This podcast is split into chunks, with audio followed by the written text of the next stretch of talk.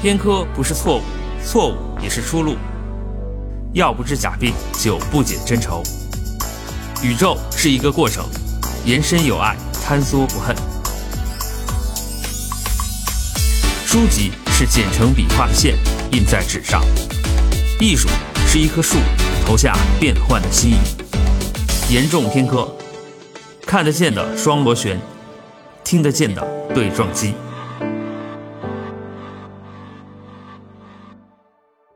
严重偏科的朋友们，大家好，我们今天又坐在一起聊天了，聊个什么呢？就聊个迟迟不见好转的、不断反复的美国的新冠疫情。今天的两位嘉宾是我们的老朋友，一位是 Jessie，一位是智英。嗯，欢迎二位。大家好，大家好，我是 Jessie。这美国疫情。总的这确诊人数都四千多万了吧？像我在的这个州，每天也有上千，每天都是不停的这样折腾啊，也不知道什么时候是个头。像有了疫苗，甚至有了强制打疫苗的这个规章制度，似乎是遥遥无期哈。二位都是生命科学领域的专家、学者、教授，嗯，咱们今儿就说说这件事情吧。比如这个打了疫苗能怎么样？疫苗全部铺开之后才是。真正的群体免疫吗？嗯，我现在有一个新的身份啊，我就是打完疫苗又中了新冠的新冠病人。我现在处于隔离第十天的最后一天，所以你刚才那个问题，打完疫苗会有群体免疫吗？我觉得不太会，因为打完疫苗还是会中的。你这，哎呀，以身试法。我觉得是打完疫苗，大家所期待的群体免疫。可能并不是完美的会实现，嗯，如现在一些研究和媒体所说的是会防止重症，这个我是同意的。但是，嗯，从我身边很多病例来看，都是打过疫苗又得了的，这个可能没有那么简单，不是说打完疫苗就会完全防止得新冠。那它是不是除了降低这个重症的概率之外，呃，减轻病人的痛苦之外？就是它的恢复期也会相对的短，嗯，这是有可能的。就是我和知音现在都在纽约，我记得纽约一开始对于病人来说是隔离十四天，嗯，现在我上周得了之后给我打电话的政府的人，他们都是说隔离十天，所以可能是根据现在病人的状况做出的一个调整。但是在有疫苗之前，我身边也有得新冠的人，他们的症状都。嗯，比较痛苦。我有一个同事，就是症状持续了四周，而且是很严重的四周。他那个情况可能十天就不能出。另外一个，我觉得可能会因为打了疫苗而变的指标，就是说下一级的感染率。我觉得统计的数字也许还没出来，但是得了疫苗的人，比比如像 Jessie 这样的，他在传染给其他人的有效传染的呃效率，可能会比如果他没有。啊，打过疫苗要低。所谓的那个 herd immunity，就是说，一方面啊，希望下一级传染的时候被传染的人更低一些。Jesse 因为打过疫苗，能在他身体里复制的病毒，等他再接触到其他人的时候，已经没有那么那么强的治病的能力啊。对这个这个这个非常有道理，因为我刚查出来是呃阳性的时候。我就特别担心传给孩子和传给家里的人，因为孩子上学的话也是需要保持阴性。如果他再出现阳性的话，那他的隔离时间又要加长。我很怕这个情况出现，但是到现在他好像也没有什么症状，而且他测的是阴性。我老公也没有任何的症状，所以我觉得智英这个说法是对的，就是在我的体内病毒并不能有效的复制，并没有达到很高的低度，传染力也没有那么强。随着你隔离的推进，你看，嗯，是不是说，嗯，就是你刚刚确诊为阳性，那个时候病毒的传染效力要强于你隔离快结束的时候，这个传染的。嗯，我觉得如果把传染效率和症状的严重程度关联起来的话，那么是这样的。我觉得我是在有症状的时候才去测的，那个时候应该是我症状的顶峰。所以我当时测出来是阳性，然后马上给他们也测了，然后我的孩子是阴性，所以当时觉得还挺侥幸的吧，整天在一起生活的，一起吃饭啊，一起什么都没有在在回避这个事情。我一开始以为就是一个普通的感冒，因为一开始就是非常比感冒还要轻微一些，就是有一些流鼻涕和感觉疲惫的症状。周五开始有的症状，然后周六我老公说去测一个吧，说你有点可疑，然后我就有点不情愿。他说你是不是觉得累？我说是，是的，很累。但是平常上完班到周六也很累。然后说你是不是流鼻涕？我说我是有流鼻涕，但是我平常就过敏，我就很爱流鼻涕。然后说你是不是头疼？我说，哎呀，要是非要说头疼的话，那是有点吧。他说那你就是一个可疑的对象，你需要去测一下。然后我两个都要求测，就是一个是快速检测，一个是 PCR 检测。然后快速那个马上一个小时就出结果，我还在回来的路上，他就说，嗯，你现在有时间说话吗？我说我有。他说你刚才的检测结果是阳性。我说哦天呐，居然是阳性。我说你等一下，我赶快把口罩戴上。当时就在车里嘛，一听一听阳性，赶快把口罩戴上。然后他就跟我说了很多，怎么隔离啊、你有没有症状啊？然后说你需不需要帮助啊？这点我觉得还挺温暖。说你要是家里隔离条件有限的话，你可以去住宾馆。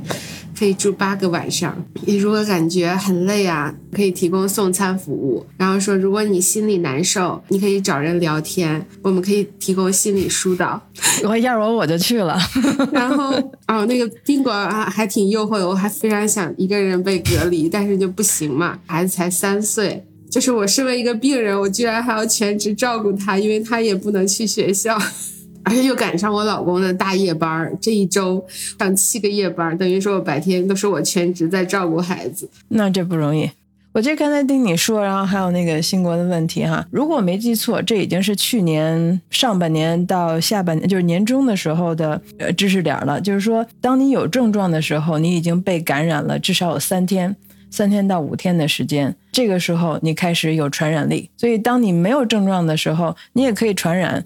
但是好像是症状起来以后，传染力是最高的，就是那个时候让大家很担忧嘛，三天到五天的潜伏期啊，所以等于说现在有三种检测的方法，一个是病毒的抗原，然后是自身产生的抗体，然后还有就是病毒的 RNA 啊核酸了，等于说是。那个抗体一般是康复之后，就是你已经感染完了之后会产生，或者是打过疫苗会产生。它一般不作为呃新冠阳性的检测方式，是是看你有没有免疫力，对吧？OK 我觉得是这样，嗯。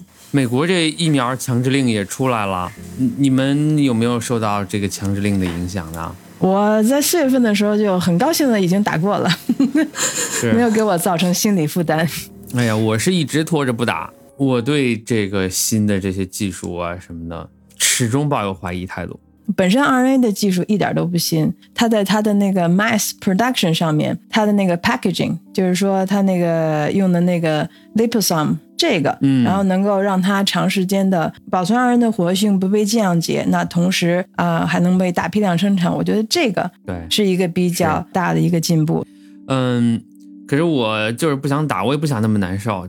不过为了出门嘛，说是那就紧紧张张的打。呵，第一针打完也就胳膊疼一疼，一两晚上没睡好，没有别的任何的症状或者怎么着。但是呢，第二针打完，从当天下午开始我就发烧，烧了三天，之后我又出门，我觉得断断续续又烧了一个礼拜，但是低烧。紧接着呢，这还伴有其他的症状，就是我的免疫系统显然是受到了巨大的挑战。我觉得就跟我真的得了新冠也没啥区别了。可能还要严重一些。对，各种难受。后来我上网查了一下，很多人都反映打完疫苗之后会有这样的免疫力低下的这个时期，出现各种不曾出现的症状，或者说以前有的症状以嗯更严重的情况出现。我反倒心里觉得这石头落了地，就是啊，原来大家都差不多，有很多人都跟我一样，那我就放心。这心态一调整之后，这马上这状态就好了。就从那天开始，我觉得我这恢复了很多，至少精神面貌好了很多。你的第二针以后症状强，这说明你的免疫系统在为你工作，你应该很高兴这个事情。我可以跟你分享的一个就是说，那个我是过敏性体质，我在上大学的时候是接受了那个 desensitization 这个治疗的。呃，在一定程度来说，就是说那个时候科学知识方面还不像现在这么丰富，所以那个时候给我测的抗原只有四十种，然后我对其中的八种都过敏。在我生活中，我没有说天天那个流鼻涕、流眼泪，然后那个痛不欲生，我没有这些症状。但是之所以让那个让我对这个，或者让我和我妈就是家人一块对这个关注，是因为高三的那个暑假，不知道为什么，确实是开始每天流鼻涕。但是又不严重，就是你你可以活的生活的挺好，但是你天天就是这么一个一个现象，它在它存在。后来就是去看了一个看了一个医生，他就跟我说的这事儿，然后做了一下这个四十个抗原的检测，发现百分之二十，那个是有阳性反应。然后呢，他就建议说做这个。我当时可能就大概想了想吧。你还没上大学，也没有上那个免疫学，但是就觉得，哎，好像他说的挺有道理的。做了以后呢，这个这个东西本身我觉得蛮有意思的，就是说它是一个啊，我当时做的是从前到后是一个一年半的。那这在这个一年半的时间之内呢，他就是把这个八种抗原，呃，按照不同的剂量，呃，先是就是从那个。浓度越来越高，然后浓度越来越低，然后浓度越来越高，再浓度越来越低，大概是这么一个上下上下的过程。那每天是有一针我要打，然后呢，在同时呢，那给我一个口服的那个各种草药的一个混合物，嗯，大概这么。那你这针是不是就白打了？你在这一颗草药？呃，它这个草药之所以是什么作用我不知道，但是觉应该是从理论上来说是增强你的免疫力。但是中药你也知道，对有效成分不是那么清楚。从化学的角度来说，所以这是一个经验经验值，把它们混一块儿。它是不是就让你多暴露？给你打那一针，就是让抗原在你体内暴露。这也是为什么我跟新国说，你应该很高兴，你的免疫系统在为你工作。他发现了一个抑原抗体抗原，他告诉他要做警戒，他要为你工作，他要把这抗原咔咔掉或者怎么样。呃，我的身体也是这样，但是呢，你不希望你的生活中你天天要接触的东西都让你都让你的免疫系统 为你工作，然后你很痛苦，对不对？对啊，对。所以这脱敏的反应其实就是一个让抗原让你更多的接触抗原，又没有达到那种浓度让你很难受，有真的过敏的反应。所以它这个 ramping up 就是说浓度增高。然后再浓度降低，就是而且是慢慢的这种增高，所以让你的身体就是说在可以接受的范围之内，不产生明显症状的范围之内，经过这个过程，然后再降低，然后再升高，然后再降低，所以它是一个 time consuming 的一个过程。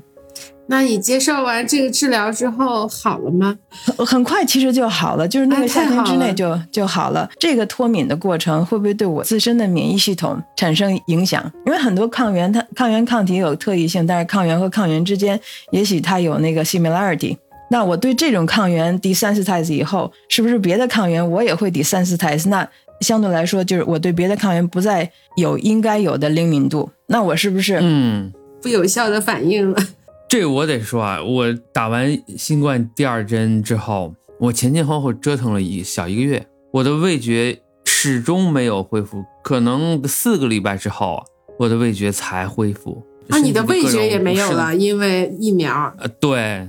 那你这就是新冠典型症状。对我几乎就是得了一新冠，康复之后，我我觉得我的身体状况好像要比以前好。我就明显的发现，我对有些事事物的耐受啊，方方面面不一样了。但是这个不一样，是不是真的就是所有的效果都是好的？那如果有潜在的风险，这咱们也不知道。只能说还是通过锻炼，通过健康的饮食，增强自身的免疫力。指望说这个健康啊，都寄托在这种未知的事物上，还是风险很大的。是我打完新冠疫苗的时候有一个长期的，是一个副作用，但是我不知道这两件事情是不是呃完全关联。嗯，我自己也在查一些，看有没有相关的文献，但是还没有，大家都还在做这方面的研究。就是我打完之后，我的女生的这个生理周期就整个就乱掉了。我也问了我的医生，他说他也呃收到了很多病人向他反映这个问题，嗯，然后我也查了，就是有各国就不是很正式的研究，都是在嗯像 Twitter 有一个医生，他就觉得自己有这方面的影响，就发起说大家谁有影响就来响应一下，结果就有三万多个女性都说自己。自己的周期受到了影响。嗯，我在听 FDA 的那个疫苗的那个要不要有第三针的时候，他们也提到了这个问题，就是说大家看到了这个现象，他们好像是有七千多个人，嗯，反映有这个问题。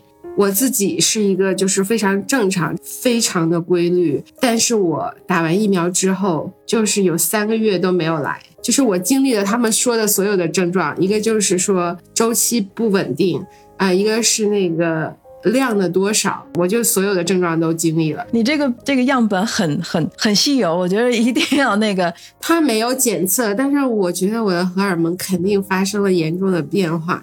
九月二十号左右吧，就 NIH 就就立了一个项，就说我们要提供好像是一点六个 million，让大家来申申这个基金去研究这个问题。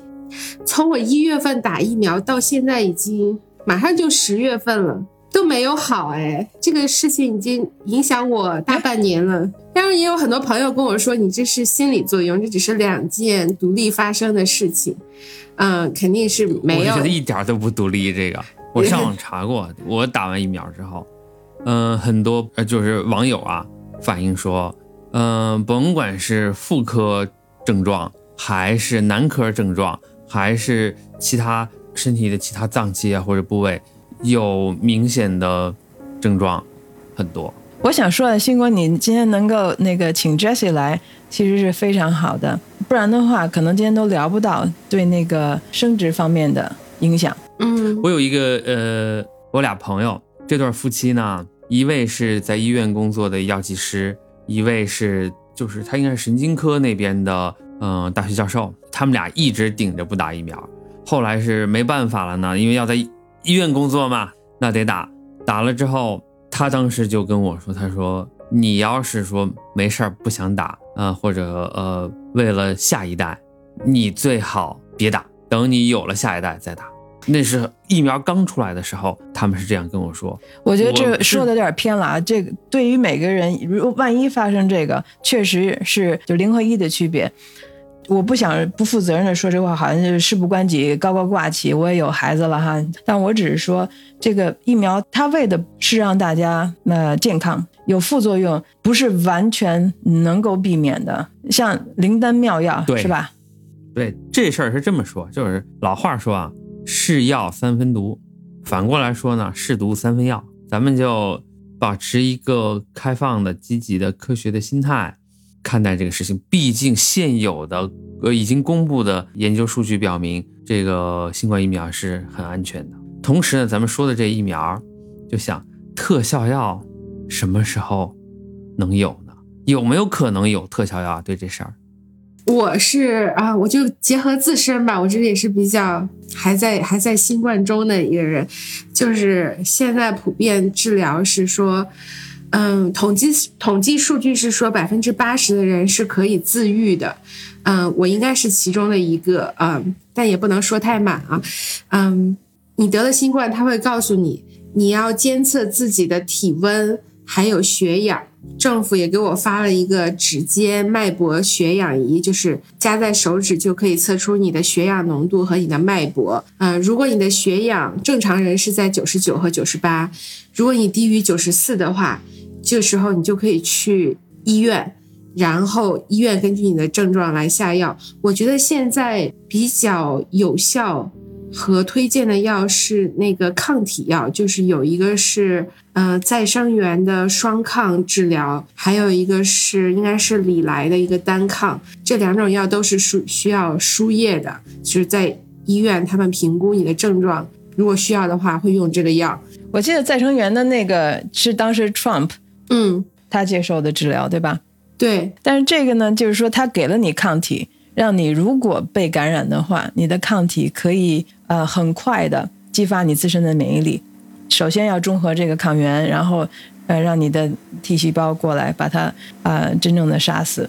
所以呢，等于说这个是起到了治疗的效果，但是我觉得跟刚才那个新国的所谓的特效药，可能还不是一个，它不只它不只是一个药了。我的感觉就是说，它其实是给了你一个让你的准让你自身的准备的时间，或者说能够反击敌人的时间，嗯，啊、更快。它属于一个哦抗体药吧，就是大分子药，也是也是一个一种药物，也是一种治疗方式。对，呃，那现在大家呃，就你们了解的，呃，对于这个特效药的研究投入的大吗？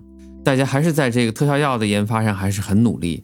很努力。反正疫苗已经有了嘛。嗯，就是再生源那边就投了大量的人力财力去做这个抗体的药。嗯，现在肯定还在做更多的，我觉得。我觉得在中国还好，防控做的确实非常好。那美国或者世界其他各地可能就比较糟糕。那这个时候我们的这心理怎么调整啊？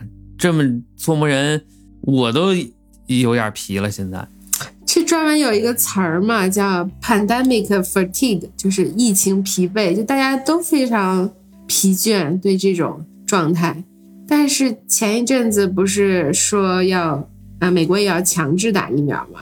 就是总统发了一个强制令，说大于一百人的公司和团体，如果你不打疫苗的话，就要被解雇。这个马上就要到截止日期了，应该就是明天。很多人就要面临，要么赶快去打疫苗，明天是周一嘛，要么赶快去打疫苗，要么周二就不用来了，嗯，哈哈这个多刺激啊！嗯，好刺。激啊！对，这个本来失业就很多，因为这个新冠隔离，经济受到了很大的冲击嘛。这个他说的这个一百人的规定，其实就包含了所有的学校和医院，所以大家主要现在关注的是这两块儿，就是学校的嗯职工就都要打疫苗，但是学校他们有工会，他们就说，嗯，如果我们在周一执行这个命令强制令的话，那我们会失去很多老师，那我们的系统就会崩溃，所以就有一个大法官把老师这一块的强制令延迟了。大家就是选择不打疫苗，他们主要是有三个原因，一个是我们刚才说的担心疫苗的副作用真的发生在自己身上，第二个原因是他们已经得过了，他们已经有了自然免疫，所以他们选择不打。还有一个就是第三个原因就是，就是一开始大家会说这个强制令 OK，那我需要有呃宗教豁免和医疗豁免，就是如果我已经得过有抗体，我应该是跟打疫苗是一个效果，嗯、或者是我的宗教我不相信打疫苗这件事情，他们觉得这个强制令是触碰了宪法第一修正案，嗯，所以有些人是从这个角度来考虑，而且已经就在纽约州最激进的这个州，已经有很多很多人在打官司，嗯，不管是告医院还是告告政告政府吧，反正现在有很多官司也在进行，所以这件事情还蛮有趣的，我也有在关注，就在这里提一下。比如说美国啊，呃，很多人的这个考虑也不是说完全没有道理，就是说我不管是我不打疫苗，还是我不戴口罩等等哈，他的考虑呢很简单、很基础、很底层，就是如果我这次在这种特殊情况下把这个权利让渡给了政府，或者我听了政府的，政府让我怎样我就怎样，那以后怎么办呢？以后这这在其他非紧急情他们很担心强制，对，嗯，因为我本身是第一批打疫苗的人，所以我是支持疫苗的。但是我觉得确实说，已经得过的人已经有抗体，他应该有自己选择的权利。我觉得可能是这件事情在实施的层面会有很大的难度，那就增加了政府很多的工作量，就不可能说我让每个人都去测抗体，这多了一道手续。然后你又什么时候得的呀？你的抗体低度有多强啊？我们怎么界定你有抗体就不能打这件事情？这个在实施层面可能有很大的难度，所以他们就为了简单而言，就说大家都要打。但是我觉得从科学角度不能否认，我自然免疫，我觉得跟打疫苗是一样的。我有一个朋友的朋友，一年轻人，嗯、在肯塔基疫情爆发不久他就感染了。一开始呢，年轻人嘛，他就觉得哎呀没有什么啦，症状也很轻，他就好了。好了之后不出俩月又得了，第二次就非常糟糕。很痛苦是吗？那就完全不是一回事儿了。你看，所以他年纪轻，我得了没有关系，很快就好喽，而且我还有了抗体，对不对？那很快不出俩月，那这个就它的下降速率真的是因人而异。这它这个这样平均的这个下我有点降速率悲观。是多少？，打完疫苗还会得，对，得了新冠还会得，疫情何时是个头？那个，而且我我还说那个那个星光，你这朋友吧，他这第一次得和他第二次得，就跟你打第一针和打第二针那样，他的免疫系统就是这样的，所以他第二次得的时候，他的反应那么强烈。对，他第所以一次的时候，免疫系统只是在在被那个就是撩了一下，没有让他的免疫系统达到那个下次来了，咵我就把你给那个完全的击退这个程度。所以第二次，对，其实它是一个 ramping up。新新国，我再插一句，呃，跟流感来比，我觉得最终可能会像流感一样，照这个，我觉得理想的群体免疫可能并不能达到，可能症状会越来越轻，然后最后像流感一样。但是大家精神层面，这个跟流感不一样。如果我得了流感，大家就同情我；现在我说我得了新冠，大家就像看我像怪物一样，根本就就觉得，哎，是吗离？我远点，离我远点。你知道啊，你这个你就就赶快，你就你就什么都别干，你就那个，哎，你就在家歇着吧。那个把你圈禁起来是吧？宗人府，就是对对就是去赶快把它关起来。对，它是不我觉得是对你的心理造成了巨大的冲击？对心理和精神上的冲击比，因为我说我的症状并不严重，比我身体上的那个症状要严重多了。我觉得我这十天我已经就是抑郁情绪，就是已经快积到积累到我要出现心理问题了。我都在努力的每天给自己暗示，哎呀，快过去了。我快恢复正常了，所有人都来打电话问你，但是啊、他们也不是在真正的关心我，他们只是想确认我是在隔离的状态，确认我没有把这个传播出去，就是说是那样的一种感觉。然后你又觉得，哎，又不能出门，然后又要全职带孩子，啊，孩子也不能出门，孩子也很郁闷，就我们都很郁闷待在一起。然后我心里又觉得很多不确定因素，又啊担心传给他，担心传给家人，啊担心这个东西又反反复复，就担心各种事情，然后又不能出去，就整个一个非常抑郁的状态。这种心理层面的这种疲惫和压力就特别大，就是你看，嗯，眼光就觉得觉得我觉得 Jessie 这真的是，这真的是非常非常那个，我觉得是非常普遍的一个。现象。然后另外一个呢，我这个话题就是说你的经历和你的想法有很多可分享的地方，那我挑一个我最想说的，但是不见得是你最关心的，或者说你现在最想听的。对于新冠被妖魔化、被政治化，从我的角度来说，真是谁是始作俑者，我不想说。但是新冠本身其实应应该是被科学化的一个东西，它本身就是一个科一个病毒，根本就不应该有就是后面这些心理上的负担。我被病毒感染了，我去找呃救治的方法，医生能不能帮我？我怎么做能帮助我自己？但是它的复杂有刚才说的什么妖魔化呀、政治化，再加上一个就是科学本身，我们对它了解的真的不够多。然后恐惧之后就是看谁得了以后，就像啊、看见一个怪物一样。就拿美国举例子，它这个疫苗强制令啊，这些所有的政策出台，它都是有什么叫行政的成本。这个成本一开始他是不知道的，只能经过它的推行，一步一步来看，哦，原来这个执行成本是这么这么的高，它的要调动的社会资源方方面面的会很高。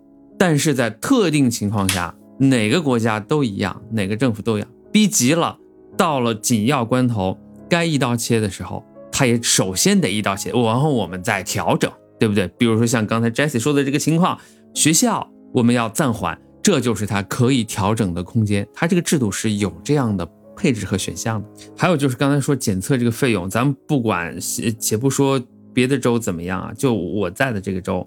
当时检测的点儿都没有，或者说是不合规、不合达不到那个要求。你想回国，想从美国回到中国，那个检测点儿都不行，要去隔壁到隔壁休斯敦去，你来回开车一个往返就是有成本，你还要花时间，而且呢，去检测可不止两百美金，嗯、要三百多。当时这个成本实际上是，如果你在美国境内待着，闲了没事儿是不会去测这个的，还是要看这个运行成本。再一个，宗教也好，还是说是各类团体也好，我给你们说一个特别有意思的事情，就是前一阵子吧，美国政府在大力的推进呃疫苗接种这件事情的时候呢，很多宗教界人士呢就说我不打。后来有什么情况？在美国南方一个州，新闻报道说那个州的假发卖脱销了，都为什么呢？大家都是戴着假发去打疫苗，不想让熟人认出来自己去打疫苗了，但实际上都打了，都是打了之后还说我没打，相互之间都是很有默契的说我没打，这也是可以实现的，就是呃什么样的心态都有。就是很多，我觉得讨论已经脱离了科学的层面了。我说，我想从科学层面讨论这个事情，大家从心理上的反应和你这个对话的反应来看，它就已经不是一个科学问题了。大家自己的心里都有自己的观点和看法。像其实我只是想从多角度深入讨论一下大家对打疫苗这件事情的看法和自然免疫。但是大家的心里已经根深蒂固，就是说就要打疫苗，就不想讨论这件事情了，已经就是已经成定论了。这这事儿啊，它瞬间降临到这个世界上以后呢，它很快演变成了一个各个群体、各个利益集团之间相互斗争的一个利器，它变成了一个工具，相互攻击，呃，为自己谋求更多利益的工具，这个就没有办法了。就事情已然演变到这个程度，很难再只能给他足够的时间吧。我只能谨慎乐观的说，让这个事情尽可能的回到科学这个范畴里面。但就目前来看，还不是，而且各方的这种角力显然无限制的延长了这个时间。我们还是把，还是把希望寄托在科学研究，逐渐的，就像前阵子朋友们说的，说这事儿到。二零二二年，呃，秋天，这个时候可能它真的就会被控制在所谓的流感的这个程度上，那就好很多啊。昨天 NPR 有一个报道，采访了两个两个人是负责的一个项目，就是说这个 project 做到现在基本上是做完了。他们认为，呃，七月份以来，由于那个 Delta variant 啊造成的这个呃新冠的上升趋势已经在下落。呃，认为基本上到这个月的月底，呃，或者说十月初的时候，基本上会下落到 Delta 出现之前那个水平，所以得了一个结论呢，就是今年的啊 Thanksgiving 也好，还是 Christmas 也好，will be back。嗯，你看见吧，这到最后一弄，呃，这大家一欢聚啊，就会有新的变种啊，这个突变，这就没完没了。预料。但是我这是我，但愿我是乌鸦嘴啊。不过你这么放开，尤其是像南美国南方的，嗯，包括西部的某些州啊，作为旅游胜地，或者说是你这本来还是科研重镇呢，在这件事情上一点都不科学，大家就放开了聚会吧，是不是玩吧闹吧？你这能不传染吗？科研重镇是因为它的 科研的人数多，或者院校做的比较好，但是不代表并不代表科科学素养科学有多高，是吧？我不，我不管这叫素养，我觉得这是一个，这是知识的普及是一个两方面的事情，或者在这个社会是多方面的事情。其实给大家推荐一本书，曾经呢是在六十年代初得到了普利策奖，中文书名叫《美国生活中的反智主义》，国内的出版社拿到简体中文的版权已经有好多年，但是始终没有出版，一直到今年才出版。其中一个重要原因就是这本书的版权应该是。呃，成为公版，它进入公版了，可能就不用支付大量的费用或者怎么着了。这事儿啊，反智主义这事儿咱们先摁下不表。咱们说一个跟咱们实际生活相关的。你们二位在这个就是新冠期间啊，从去年到现在这两年了吧，快在股市上有没有什么收获啊？尤其是生命科学口的这个股票有没有飞涨啊？如此大的一个风口，这个美股确实是。自去年三月有下调之后，就一直在上升，会觉得很奇怪啊，好像经济并没有什么发展。踩个股的话，也没有特别的去踩。呃，呃，Moderna 是他们在做疫苗，在疫情之前我就知道 Moderna，它的缩写就是 mRNA，特别逗。但他们在做疫苗的时候，做疫苗之前我就买了一点点，但是我没有没有去增加，没有去加仓，嗯，没有重仓啊，这个没没有加仓，因为这个这个时候也就是有些时候真的要相信自己的判断。我就是因为当时觉得问了一些其他的人，就说问了一些其他的人，这个就对我有影响，就影响我的操作。嗯，很多人问我说为什么惠瑞先批？啊，Moderna 后批，然后 Moderna 翻个十几二十倍都有，那辉瑞为什么不涨呢？辉瑞还是还是三十多块钱。辉瑞是这样的，它不像 Moderna，Moderna 是小公司，这个是它推出的第一个 mRNA 疫苗，它就是完成了它的那个产品的实现，对它来说是一个飞跃。Pfizer 不一样，辉瑞它是大公司，新冠疫苗只是它众多产品线上的一条而已，占的比例非常的小。而且因为要研发新冠疫苗，它其他的产品线受到了推迟和影响，嗯，整体的收益是并没有增加的。嗯，哎，那我先顺便问一句，那个 Regeneron 怎么样？我也是有在关注 Regeneron 的市值，Regeneron 现在已经发展成比较大的 biotech，甚至可以归为 pharma 了。我觉得它的产品线也很多，嗯，而且 Regeneron 股价已经炒到很高了，还有一些回落。就是它已经不是十几块那种程度了，它已经从十几块涨到五六百了。新冠这一波操作并没有让它涨更多，反倒是也有下来。等全球范围之内切实的控制住新冠之后，那那个时候股市是怎么一个走向？你们能预测吗？说至少这些生物科技股会不会，呃，这泡沫会不会被挤掉？这个很难预测哎。像像我们就是玩一下，大家说是美股已经涨了十多年了。去年三月那次回调，大家就说是不是泡沫要破了？结果马上一个月的时间就反弹回来了，然后一路涨到今年这个，尤其是现在通胀很厉害，真的很难预测。呃，咱们就是话说到这儿了嘛，话赶话的聊这么两句。嗯，首先是祝大家身体健康啊，祝嗯 Jesse 早日康复。明明儿好好上班啊！我估计你通过这一次的亲身的感受，可能对劳动的意义有了更深刻的认识。我觉得不在点儿上吧，您这说的，呃，可能这个隔离久了，还是希望他回到正常的生活状态。这个我同意，对正常生活状态非常期待。啊，是。那，这是我问一句，像十天结束以后，就是你的隔离期结束以后，你需要必须要做的事情，才能够从你这个隔离的小屋里出去，然后回到你的实验室或者说你的办公室。这个我问过给我打电话的人，他们说十天结束，你的身体。好了，没有症状了，你就可以回去了。我还补问了一句，我说我需不要需要再去做一次检测，达到阴性我再回去。他们说不用，这是最新的标准。哎，这个我也是，其实我想从科学角度上，我觉得也是不太合理了。但是现在这这是一种现象啊，这已经不是一个科学问题，这是个社会问题。不过我觉得啊，那个刚才 Jesse 说到这个心理负担方面的事情，非常非常非常重要。我这个就有点像那个八竿子打不着，然后那个马后炮的说一句，Jesse，如果我知道你得了新冠，我绝对不会离得远远的。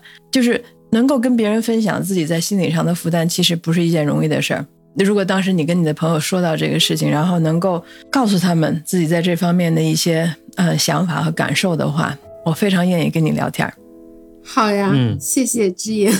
嗯，我觉得这个对很复杂，是是。像我的情况是，我当时就是非常的低落心情，就是你的情绪上面有一个罩子，就把你整个人罩起来了，就是你已经对周围的事情就陷入一种。没有感觉的这种状态，就是高兴的事情也不高兴，悲伤的事情我也不悲伤。然后我自己心里知道，这可能是抑郁的前兆，马上去自救，马上就去自己调整。就即使不能出门的话，我也窗户边上晒晒太阳啊之类的，看点搞笑视频啊，或者是把自己往积极的方向疏导，不要不要发展为真正的抑郁，那样就会比较麻烦。新冠啊，还有这些心理上的波动，我觉得我在以后的生活中也会非常注意这些方面。我们的生活，我感觉是在逐渐的正常，在波动中逐渐的恢复。嗯，我们还需要再忍耐一段时间，我估计怎么着还得一年。在这个过程当中呢，大家需要各种各样的资源，心理的、经济的，这都很重要。但愿吧，但愿疫情能够早一点在全球范围内控制住，也祝愿大家身体健康。该打疫苗的打疫苗，该做好防护的就好好防护。这样呢，你好我好大家好啊，大家好才是真的好，好不好？感谢二位今天抽出宝贵的时间来跟大家结合自己的亲身感受啊，呃，说这么多，祝二位这个度过一个阳光灿烂的周日吧。我这儿阳光灿烂，我这儿也是。谢谢谢谢王老师，谢谢志英。啊，祝大家身体健康，心理健康，嗯，一起度过疫情时期的这些日子。大家再见。嗯嗯，谢谢大家。